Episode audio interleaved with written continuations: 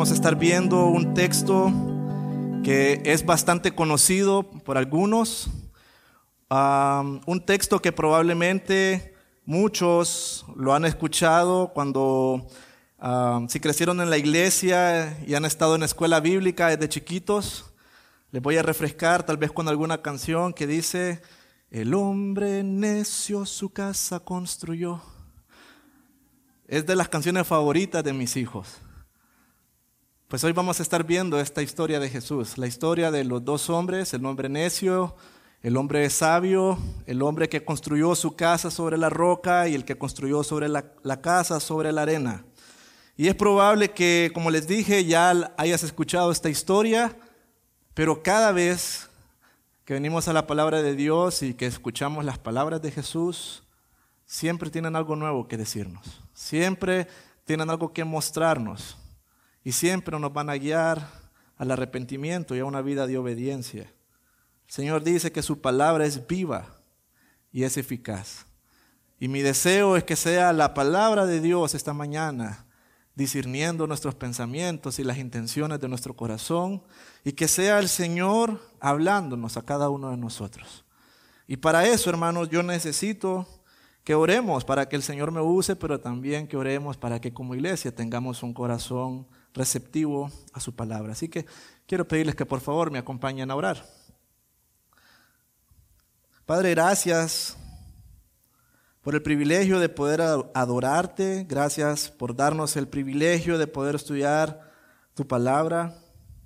Señor, hoy venimos en oración, reconociendo que separados de ti nada podemos hacer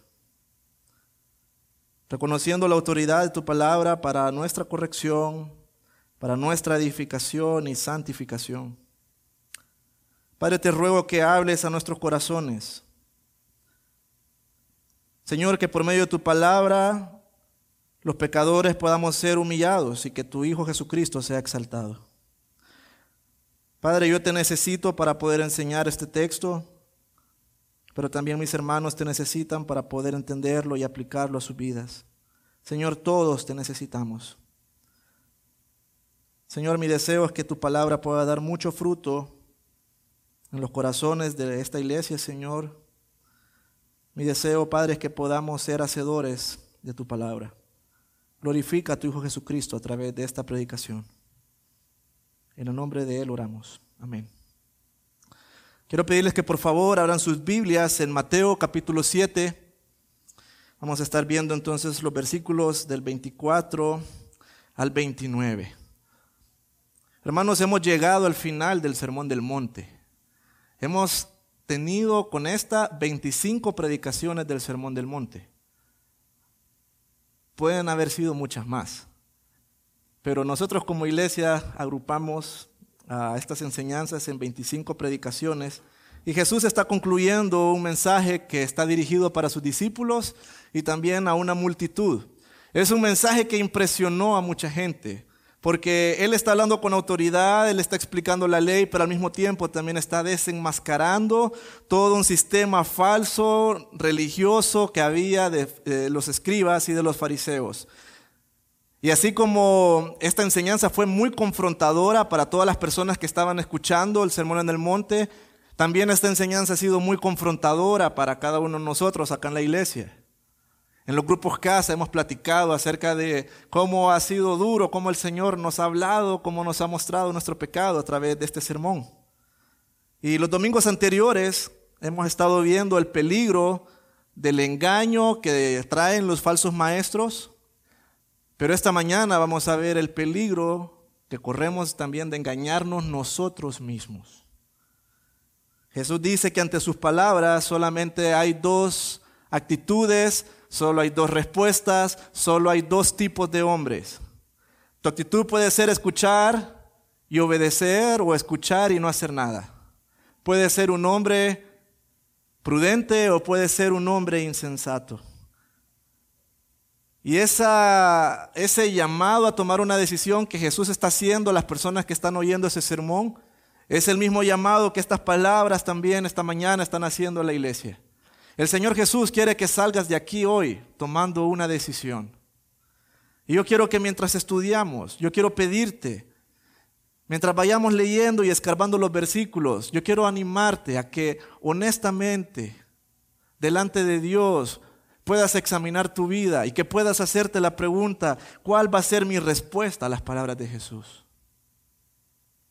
Así como esta gente está siendo confrontada y está llevando un punto de tomar una decisión, que nosotros también esta mañana podamos salir con una decisión. ¿Cuál va a ser mi respuesta al sermón de Jesús?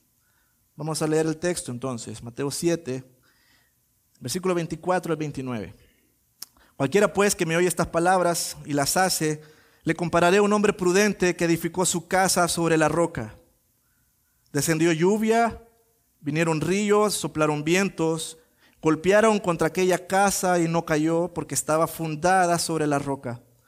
Pero cualquiera que me oye estas palabras y no las hace, le compararé a un hombre insensato que edificó su casa sobre la arena.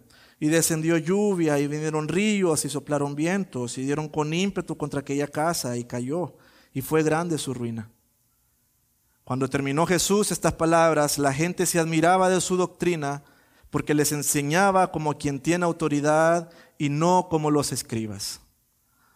La división que vamos a estudiar esta mañana está bien clara, está bien marcada en el pasaje, versículos 24 al 25, vamos a estar viendo cómo es un hombre prudente, versículo 26 y 27 vamos a estar viendo cómo es un hombre insensato, versículo 28 y 29 vamos a ver cuál es la respuesta que las personas pueden tomar ante este sermón. El versículo 24 comienza diciendo cualquiera pues, y en algunas traducciones esto también se, se traduce como por tanto. Esto quiere decir en base a lo anterior, en base a lo que Jesús ha venido explicando. ¿Y qué es lo que Jesús ha hablado anteriormente? Bueno, versículos 13 y 14, Él nos ha dicho que hay dos puertas, hay dos caminos, hay dos destinos. La puerta ancha que lleva a la perdición y la puerta angosta que lleva a la vida. Versículos 15 al 20, hay falsos profetas que engañan a las ovejas y nos llama a que nosotros estemos alerta, que estemos atentos, que podamos ver sus frutos y discernir si es un falso profeta. Versículos 21 al 23 habla de que el engaño de estos falsos profetas, ellos mismos están engañados, ellos piensan que conocen a Jesús, que conocen a Dios, pero al final su destino es separación eterna de Dios. Entonces, versículo 24 nuevamente, cualquiera pues que me oye estas palabras y las hace, le compararé a un hombre prudente que edificó su casa sobre la roca. Vamos a pensar entonces inicialmente en cómo es un hombre prudente. Esta palabra prudente también se puede traducir como alguien entendido, como alguien sensato, como alguien que tiene inteligencia, incluso en, muchas traducciones, en, en la mayoría, también se puede traducir como alguien sabio. Y yo quisiera que en base a esta definición nosotros podamos hacernos una pregunta. Según este versículo 24, ¿qué es lo que hace sabio a una persona? ¿Qué es lo que hace sabio a una persona? ¿Será que esta sabiduría es por la cantidad de estudios que recibe? Vivimos en una sociedad que exalta, exalta el conocimiento. Entonces, entre más licenciaturas tengas, entre más másters y, doctorados y capacitaciones que recibas, vas a ser una persona más intelectual, conocedora. Eso no te hace sabio. Eso te hace alguien que conoce mucho y sabe mucho, muy intelectual, pero eso no es sabiduría. Señor Jesús está diciendo que lo que hace sabio a una persona es oír las palabras de Jesús. Dice, el que oye estas palabras y las hace. Es importante también que podamos entender lo que significa esta palabra oye, porque nosotros en, nuestro, en nuestra cultura oír le llamamos a cualquier cosa. Estamos platicando con nuestras esposas o nuestro cónyuge y nos está diciendo algo y uno está en el celular. Vos no me estás oyendo, no, sí te estoy oyendo, pero no estamos prestando atención. La palabra oye en este texto significa escuchar con detenimiento. Es oír al punto de poder comprender algo. Esa es la idea de la palabra oye. No solamente es un oír por oír, sino que es escuchar con detenimiento, entender, comprender el qué. Bueno, el texto nos dice estas palabras. ¿Qué son estas palabras? En otras traducciones dice estas palabras mías, dice Jesús. En el contexto más cercano estamos hablando entonces acerca del Sermón del Monte, lo cual ha sido mucha confrontación para nuestras vidas, pero también en un contexto más amplio son todas las escrituras. Lo que hace sabio a una persona es leer y escuchar las palabras de Jesús. ¿Sabes? De todos los libros que existen en el mundo, de todos los bestsellers, de los escritores más reconocidos, ningún libro va a tener el poder de hacerte una persona sabia. Solamente las palabras de Jesús van a darle la sabiduría al hombre. Mateo 24, versículo 35 dice, el cielo y la tierra pasarán, pero mis palabras no pasarán. Las palabras de Jesús son eternas. Los judíos que estaban en ese momento escuchando el sermón del monte, ellos necesitaban oír esas palabras. Y nosotros, miles de años después, acá en Iglesia Impacto Norte, estamos escuchando esas mismas palabras y también nosotros las necesitamos. Hermanos, son las palabras de Jesús lo que ocupamos oír. No son las nuevas revelaciones. No son un mensaje fresco que te quiera traer alguna persona, una nueva, un sueño, una visión. No. Lo que necesitas para tu vida son las palabras de Jesús. Este hombre prudente oyó la palabra de Jesús, la medita, la entiende, pero hace algo más. Él la practica y la obedece. Esa palabra que dice hace transmite la idea de alguien que está practicando algo que cumple, que obedece. Y en el verbo, como está en el original, está refiriéndose a alguien que lo hace como un proceso que tiene una duración larga. En otras palabras, es un estilo de vida. No es una obediencia ocasional, no es una obediencia temporal, no es una obediencia que la voy a realizar cuando yo quiero, si me siento bien, en base a mis emociones. No se trata de eso. Se trata de una obediencia consciente, voluntaria a la voluntad de Dios. Mira lo que dice Santiago, capítulo 1. Quiero que vayamos a Santiago, capítulo 1, versículo 25.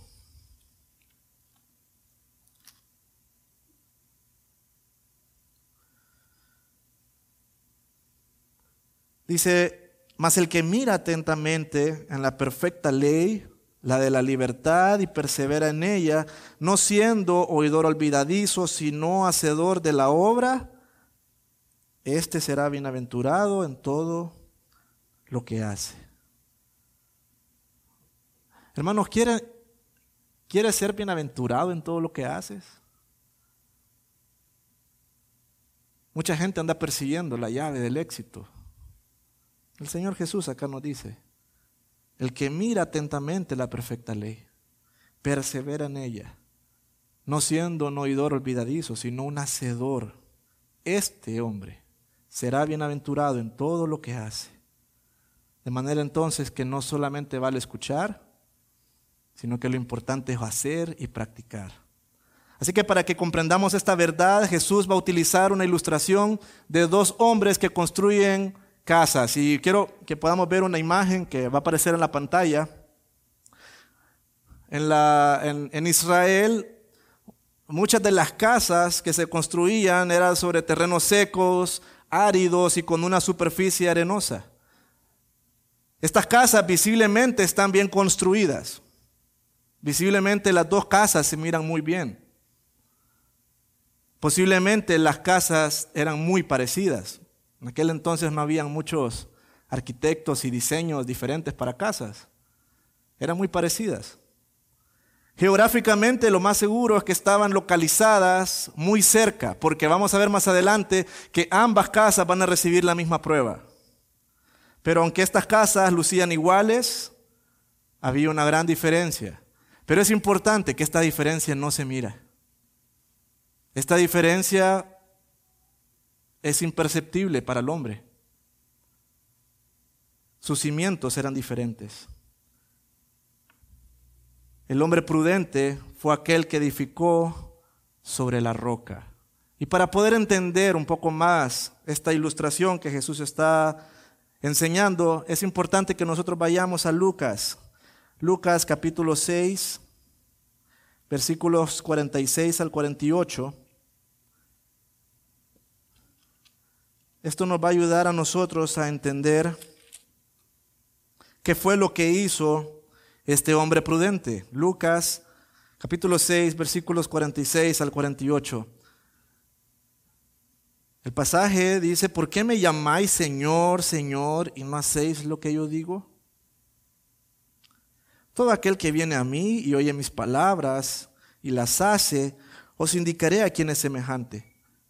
Semejante es al hombre que al edificar una casa, mira lo que hizo este hombre prudente, cavó y ahondó.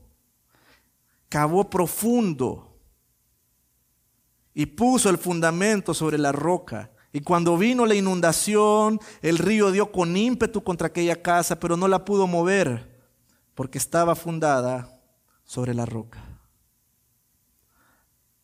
Hermanos, la casa que está edificada sobre la roca representa la vida del creyente que camina en esta vida en obediencia a las palabras de Jesús. El prudente que construye sobre la roca es alguien que tiene una visión bíblica acerca de sí mismo, no en base a sus opiniones, no en base a mandamientos de hombres, no es una persona que dice, bueno, para mí este versículo significa esto. Es que esta es mi propia interpretación, no. Es una persona que tiene una visión correcta de sí mismo bíblica, una visión correcta del mundo a través de la Biblia. Y para ser hombres así, hermanos, requiere mucho esfuerzo, requiere diligencia, requiere sudor, requiere venir y cavar y cavar hondo, porque el deseo es edificar una casa que esté firme sobre la roca. El salmista dice, que el hombre bienaventurado es aquel que medita en su ley de día y de noche. Es alguien que se está esforzando en la gracia del Señor. Volviendo a nuestro texto en Mateo capítulo 7. Vamos a ver cómo esta vida de obediencia a las palabras de Jesús es lo que nos va a mantener a nosotros firmes en el día en que venga la prueba. Versículo 25. Descendió lluvia Vinieron ríos, soplaron vientos y golpearon contra aquella casa y no cayó, porque estaba fundada sobre la roca. Hermanos, si algo puedes tener seguro en esta vida, porque es una promesa de Jesús, es que todos aquellos que son hijos de Dios, todos aquellos que han depositado su fe en Él, todos aquellos que viven bajo el señorío de Cristo tienen algo seguro en esta vida y son pruebas y aflicciones. El Señor Jesús decía en Juan capítulo 16, en el mundo ustedes tendrán aflicción. Esa es una promesa. También Pablo, en Hechos capítulo 14, Pablo en Hechos capítulo 14, versículo 22, él está animando a los hermanos y mira de qué manera los anima. Dice, confirmando los ánimos de los discípulos, exhortándoles a que permaneciesen en la fe y diciéndoles, es necesario, es necesario que a través de muchas tribulaciones entremos en el reino de los cielos. Iglesia, ¿cómo se entra al reino de los cielos? Través de muchas tribulaciones. Es necesario, no es opcional. ¿Por qué? Mira lo que dice también Primera de Pedro.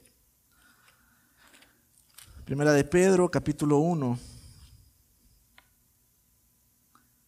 versículos 6 y 7. En lo cual vosotros os alegráis aunque ahora, por un poco de tiempo, si es necesario, tengáis que ser afligidos en diversas pruebas, para que sometida a prueba vuestra fe, mucho más preciosa que el oro, el cual, aunque perecedero sea prueba, se prueba con fuego, sea hallada en alabanza, gloria, honra, cuando sea manifestado Jesucristo. Las pruebas son necesarias para todos los que somos hijos de Dios. Nadie dice amén, ¿verdad, hermanos? Pero mira lo que dice Santiago, capítulo 1, versículo 2. Hermanos míos, tened por sumo gozo cuando os halléis en diversas pruebas, sabiendo que la prueba de vuestra fe produce paciencia. La enseñanza de Jesús, la enseñanza de los apóstoles, la enseñanza de los líderes de la iglesia a lo largo de la historia siempre ha sido que el cristiano en esta vida va a sufrir.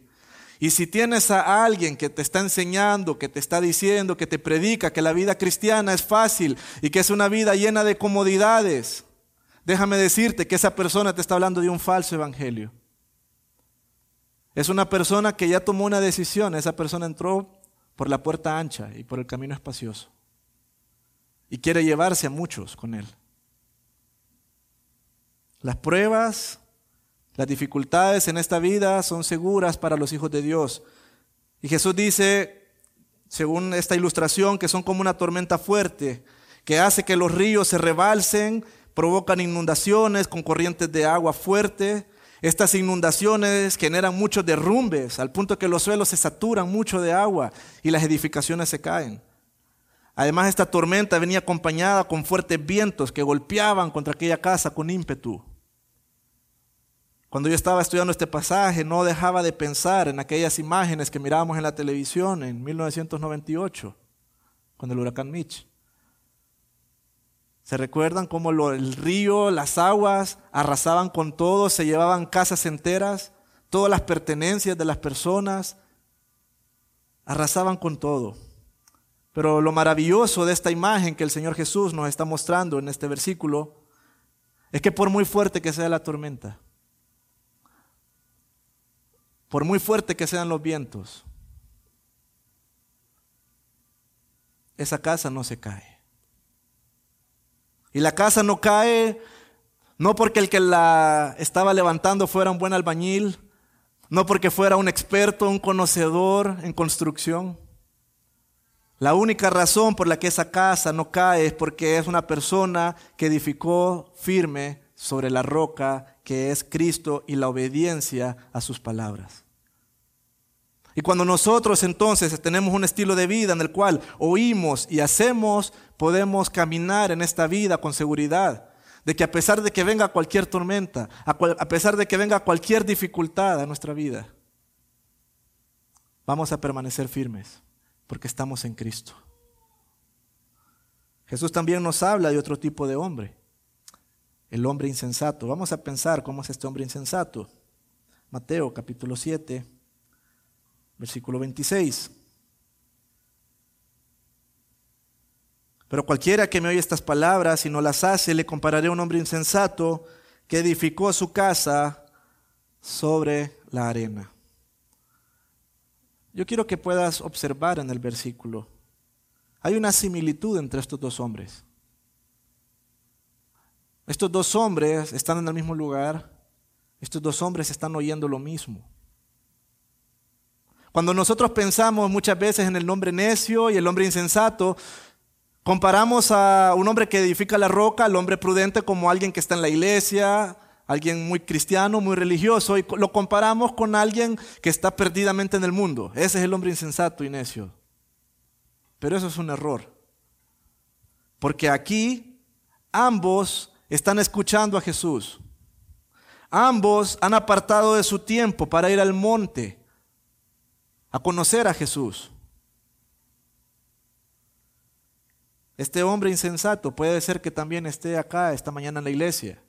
Viene todos los domingos. Va a grupo casa. Incluso hasta puede servir en la iglesia. Es alguien muy religioso.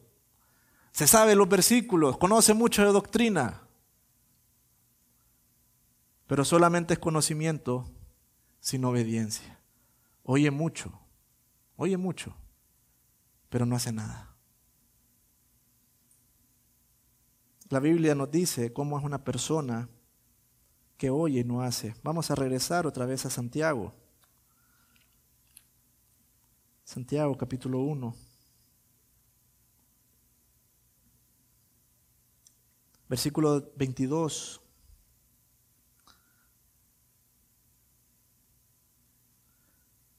Pero sed hacedores de la palabra y no tan solamente oidores, engañándoos a vosotros mismos. Porque si alguno es oidor de la palabra, pero no hacedor de ella, este es semejante al hombre que se considera un espejo, su rostro natural. Porque él se considera a sí mismo y se va y luego se olvida cómo era. Dice que la persona que oye la palabra, pero no la hace, es alguien que se engaña a sí mismo. Y pone el ejemplo de alguien que se mira en el espejo. Hermano, todos nos vemos en el espejo, ¿verdad? Eso espero. Todos nos vemos en el espejo cuando salimos de nuestras casas, ya sea al trabajo, incluso hoy. Y cuando estás en el espejo, si miras que estás despeinado, ¿qué haces? Te peinas. Si estás en el espejo y miras que tienes manchas en tu cara, ¿qué haces? Te limpias. Pero este hombre se engaña a sí mismo. Este hombre se mira en el espejo, se ve despeinado, se ve sucio y dice, qué guapo estoy. Él dice, es cierto, estoy despeinado, estoy sucio, pero está bien, me voy. Se engaña a sí mismo. Primera de Juan también nos dice cómo es este hombre. Unas páginas más adelante, Primera de Juan, capítulo 2, versículos del 4 al 6. El apóstol Juan dice, el que dice yo le conozco y no guarda sus mandamientos, el tal es mentiroso. Y la verdad no está en él. Pero el que guarda su palabra en este perfecta, en este verdaderamente el amor de Dios se ha perfeccionado. Por esto sabemos que estamos en él. El que dice que permanece en él debe andar como él anduvo. No solamente Oír y no hacer es engañarse, sino que también es una persona que es mentirosa. Dice mucho, pero no vive como Jesús. Él dice, yo soy cristiano, sí. No, yo, yo hice una oración cuando estaba chiquito, me acuerdo. Pero la Biblia dice, el que dice que permanece en Él, debe andar como Él anduvo. Si oyes mucho, pero no tienes obediencia, Ojo, hermanos. Puede ser que estemos edificando sobre la arena del engaño, sobre la arena de la mentira. Este hombre insensato es alguien que su vida está cimentada en sus propias opiniones de cómo ser cristiano, bajo sus propias interpretaciones de los mandatos. Es alguien que confía en su propia justicia para ser visto delante de los hombres. Estudiamos anteriormente en el sermón. Es alguien que cuando va a dar limosna y hacer misericordia, hace sonar trompeta, quiere que todo el mundo se dé cuenta que es una persona muy misericordiosa. Es alguien que cuando va a orar, procura orar en las plazas, en los lugares públicos, para que digan, qué espirituales, hermano, cómo ora. Es alguien que cuando ayuna, quiere que todo el mundo lo conozca también. Es alguien que cuando juzga, lo hace bajo sus propios criterios. Así es la persona que está cavando en la arena. Es alguien que no le gusta cavar hondo porque considera que la arena es un buen terreno. Es que cavar hondo es muy cansado. Es que cavar hondo lleva mucho tiempo. Yo ya quiero tener la casa. Eso de cavar hondo mucho tiempo me va a tomar. Cuesta mucho también. Es alguien que piensa que lo más importante no son los cimientos, es alguien que piensa que la apariencia lo es todo. Él está enfocado en que su casa se mira bonita. No importa cómo esté por debajo, él quiere que su casa luzca bien. Pero al igual que su vecino, también su casa iba a ser sometida a prueba. Y el resultado de este hombre iba a ser diferente. Mateo 7, versículo 27. Miremos cómo es el, el resultado que recibe la casa del hombre insensato. Descendió lluvia, vinieron ríos, soplaron vientos y dieron con ímpetu contra aquella casa y cayó y fue grande su ruina. El resultado de esta inundación devastadora fue una ruina total para la casa de este hombre. Cuando dice que dieron los vientos con ímpetu, está diciendo que esta casa fue golpeada violentamente. Lamentablemente sus paredes no resistieron, porque era alguien que no tenía cimiento. Yo quiero que pensemos un poco en cómo son estas pruebas que reciben las personas que oyen la palabra. Jesús profundiza un poco más acerca de esto, unas páginas más adelantito en el capítulo 13. Mateo capítulo 13, versículos del 20 al 22. Acá Jesús está dando la parábola del sembrador, una parábola que no la entendieron los que estaban oyendo, incluso sus discípulos tampoco la entendieron. Y en estos versículos Jesús comienza a explicarles y les da el significado correcto de esta parábola. Dice el versículo 20, y el que fue sembrado en pedregales, este es el que oye la palabra y al momento la recibe con gozo, pero no tiene raíz en sí, sino que es de corta duración, pues al venir la aflicción o la persecución por causa de la palabra, luego tropieza. Es una persona que dice, oye la palabra, sí, qué bonito es ir a la iglesia, qué bonita estuvo la enseñanza. Yo soy cristiano, yo soy un hijo de Dios. Pero cuando viene la aflicción o la persecución por causa de la palabra, cuando las personas empiezan a decirle, ay, ya se convirtió en aleluya. Cuando la gente le dice, ay, es que vos sos bien radical. Cuando dejan de invitarlo a las reuniones que asistía antes, ¿verdad? Esas reuniones donde hacen cosas que no agradan a Dios, la persona empieza a sentirse rechazada, excluida, dice, bueno, no me imaginé que esto fuera tan difícil. Cuando en la casa empiezan a haber diferencias, cuando la gente que amas empieza a saber que se distancia, cuando tu vida corre peligro, por causa de la obediencia a Cristo, esta persona dice, no. Si así es ser cristiano, mejor no. Y su casa termina en ruina. Versículo 22. El que fue sembrado entre espinos, este es el que oye la palabra, pero el afán de este siglo y el engaño de las riquezas ahogan la palabra y se hace infructuosa. Para un hombre insensato, la tormenta fue la tormenta de la aflicción, la tormenta del rechazo, la tormenta de la persecución, pero para otro hombre insensato que edifica sobre la arena, la tormenta y la inundación que le viene son los afanes y la riqueza de este siglo. Es una persona que quiere seguir al Señor, pero también al mismo tiempo piensa mucho en las cosas de este mundo. Está tan enfocado en tener más, en tener más, en cosas de este mundo y dedica su vida a eso, dedica sus recursos, su tiempo a cosas que un día se van a perder, a cosas que no tienen peso eterno, a cosas que son temporales, a cosas que son vacías. Y en ese esfuerzo de conseguir más y más y más es alguien que se endeuda también mucho. Dice que el afán viene, la codicia viene, viene de la mano con la ansiedad. La Biblia dice que al rico las muchas riquezas no lo dejan dormir.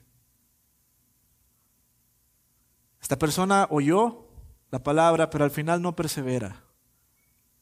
¿Por qué? Porque viene la prueba y ambas casas caen.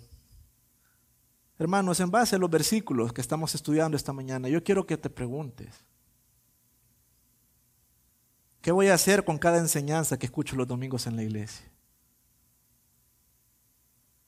¿Qué haces con cada enseñanza que escuchas en un discipulado, en un grupo casa? ¿Eres un oidor? Qué bonito estuvo hoy, sí, bien bonito. ¿Y solo te quedas ahí o eres un hacedor? Jesús nos está desafiando esta mañana a que oigamos, pero que también hagamos que seamos obedientes, que no nos engañemos a nosotros mismos, que no seamos mentirosos, que no seamos insensatos, que no seamos necios. Por último, vamos a ver en los últimos versículos, versículos 28 y 29 de capítulo 7 de Mateo, cuál es la respuesta de los oyentes al sermón.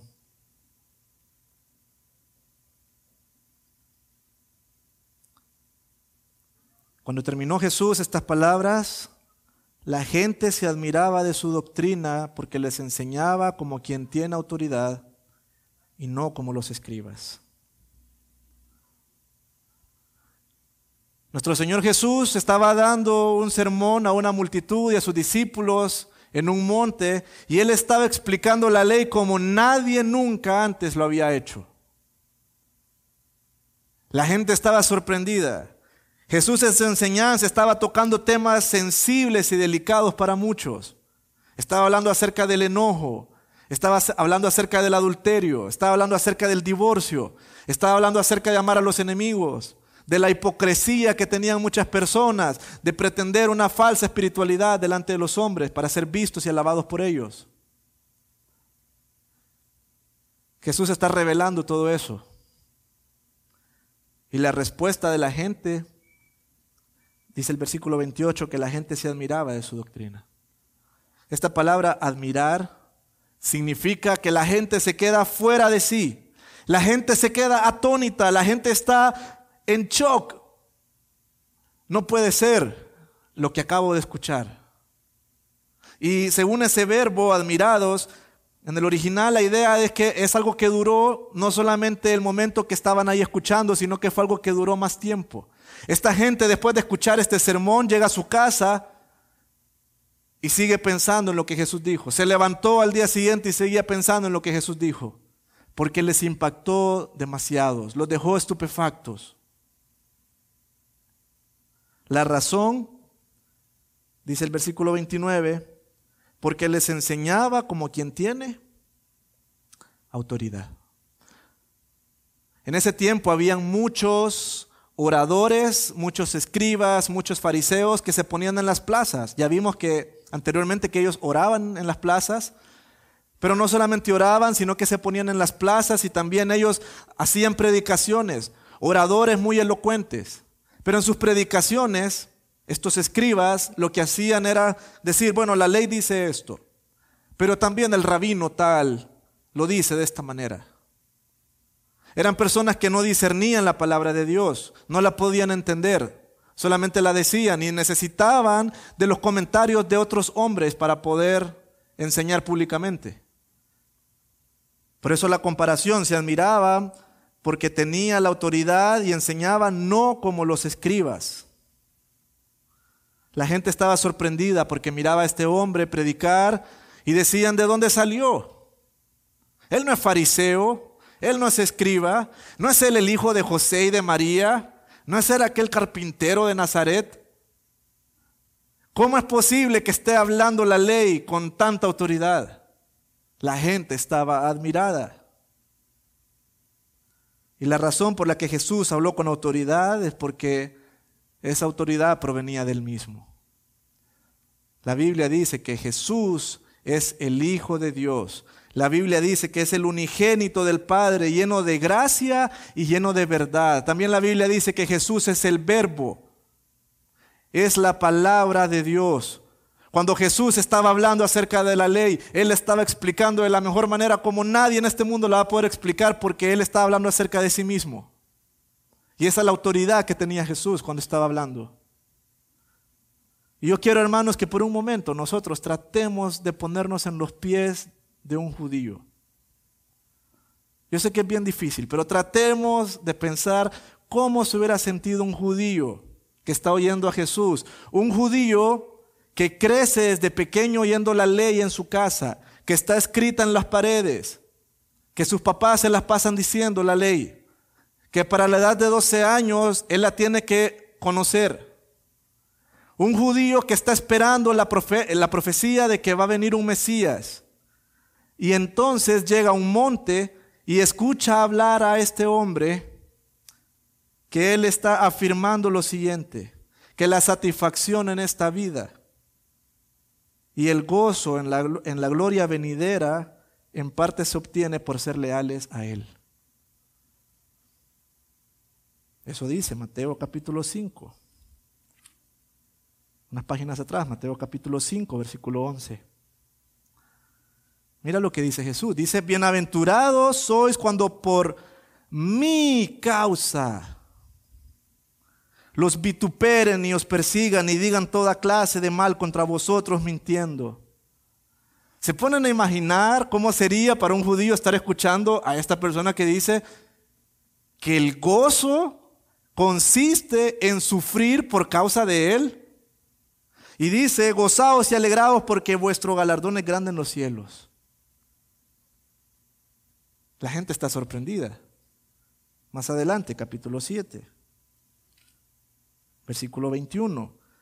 Jesús también está afirmando que la entrada al reino de los cielos depende de tener una relación con Él y que será Él el que va a juzgar el destino eterno de todas las almas. No todo el que me dice. Imagínate un judío escuchando esto. No todo el que me dice, Señor, Señor, entrará en el reino de los cielos, sino el que hace la voluntad de mi Padre que está en los cielos. Muchos me dirán en aquel día, Señor, ¿no profetizamos en tu nombre? Y en tu nombre echamos fuera demonios, y en tu nombre hicimos muchos milagros. Y entonces yo les declararé, nunca os conocí, apartaos de mí, hacedores de maldad. O sea que mi destino eterno depende de qué relación tenga yo con esta persona a la que estoy escuchando. Él está afirmando que Él es Dios. Incluso anteriormente, miramos en las enseñanzas cuando Jesús compara la ley. Él dice, oísteis que fue dicho, pero yo os digo. Él no dijo, pero Dios dice, no, yo, yo les digo, dice Jesús. Esa autoridad fue lo que dejó a la gente admirada de su doctrina.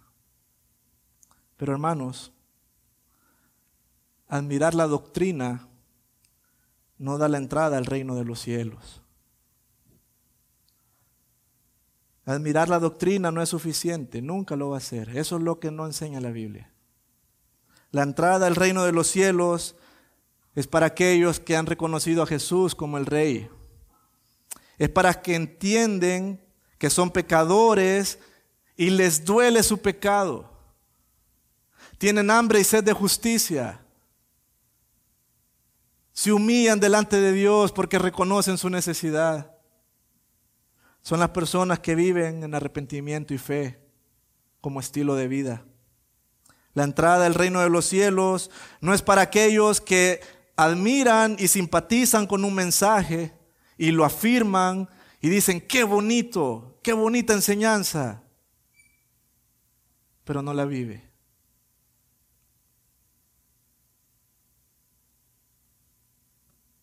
Tampoco la entrada al reino de los cielos no es por hacer una oración o levantar la mano o hacer un llamado al altar y que usted venga acá. No. Así no se gana la entrada al reino de los cielos.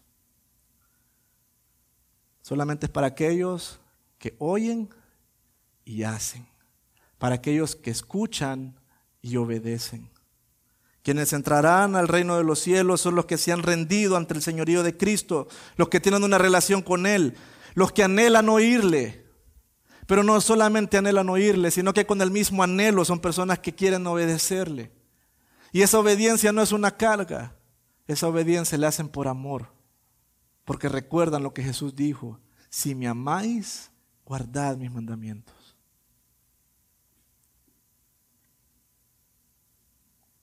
Amado hermano, amada hermana, visita que estás con nosotros esta mañana también.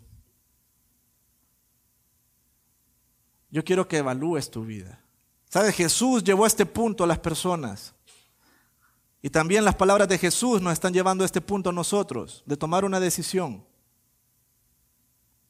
Y yo quiero cerrar con una pregunta. ¿Cuál es tu respuesta entonces a las palabras de Jesús? ¿Cuál es tu respuesta a las palabras de Jesús?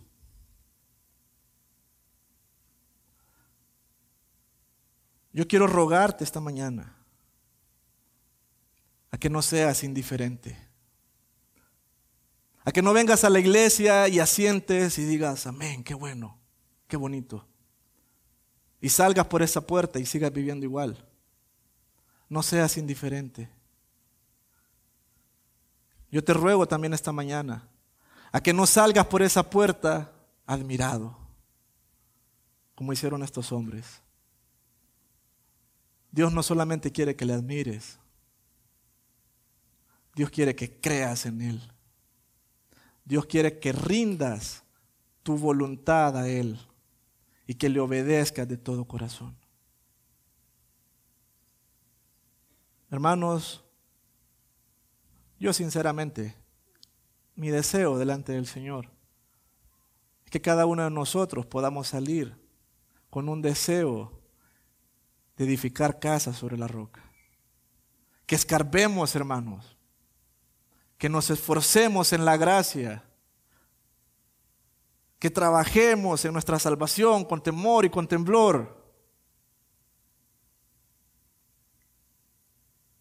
Que tengamos un anhelo realmente de poder obedecer al Señor y no solamente oír. Entonces, ¿cuál es tu respuesta a las palabras de Jesús? Oremos.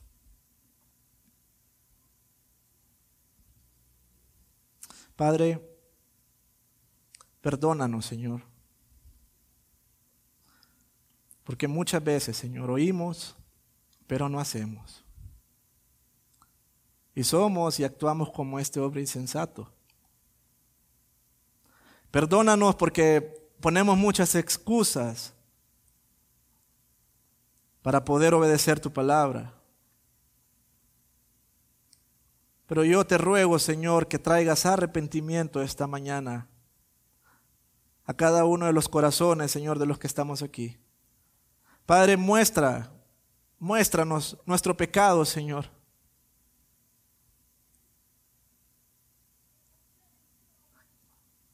Señor, humíllanos, quita de nosotros el orgullo. Padre, que nosotros podamos reconocer y entender que separados de ti nada podemos hacer. Y que podamos ser hijos obedientes, hijos que se esfuerzan, hijos que cavan hondo porque quieren fundar sus vidas en la roca que es Cristo, en la obediencia a las palabras de Cristo. Señor, si hay alguien esta mañana que se ha dado cuenta que está cimentado sobre la arena, Señor, si hay alguien que está pasando por pruebas fuertes, tormentas en su vida y se ha dado cuenta que tiene una ruina en su corazón, yo oro, Señor, que tengas misericordia de él y le abras su entendimiento para que él pueda creer y confiar en ti.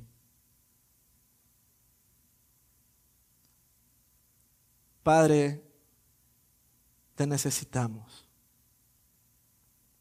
Ayúdanos a poder tener esta vida de obediencia y que la hagamos, Señor, por amor a ti. En el nombre de Jesús. Amén.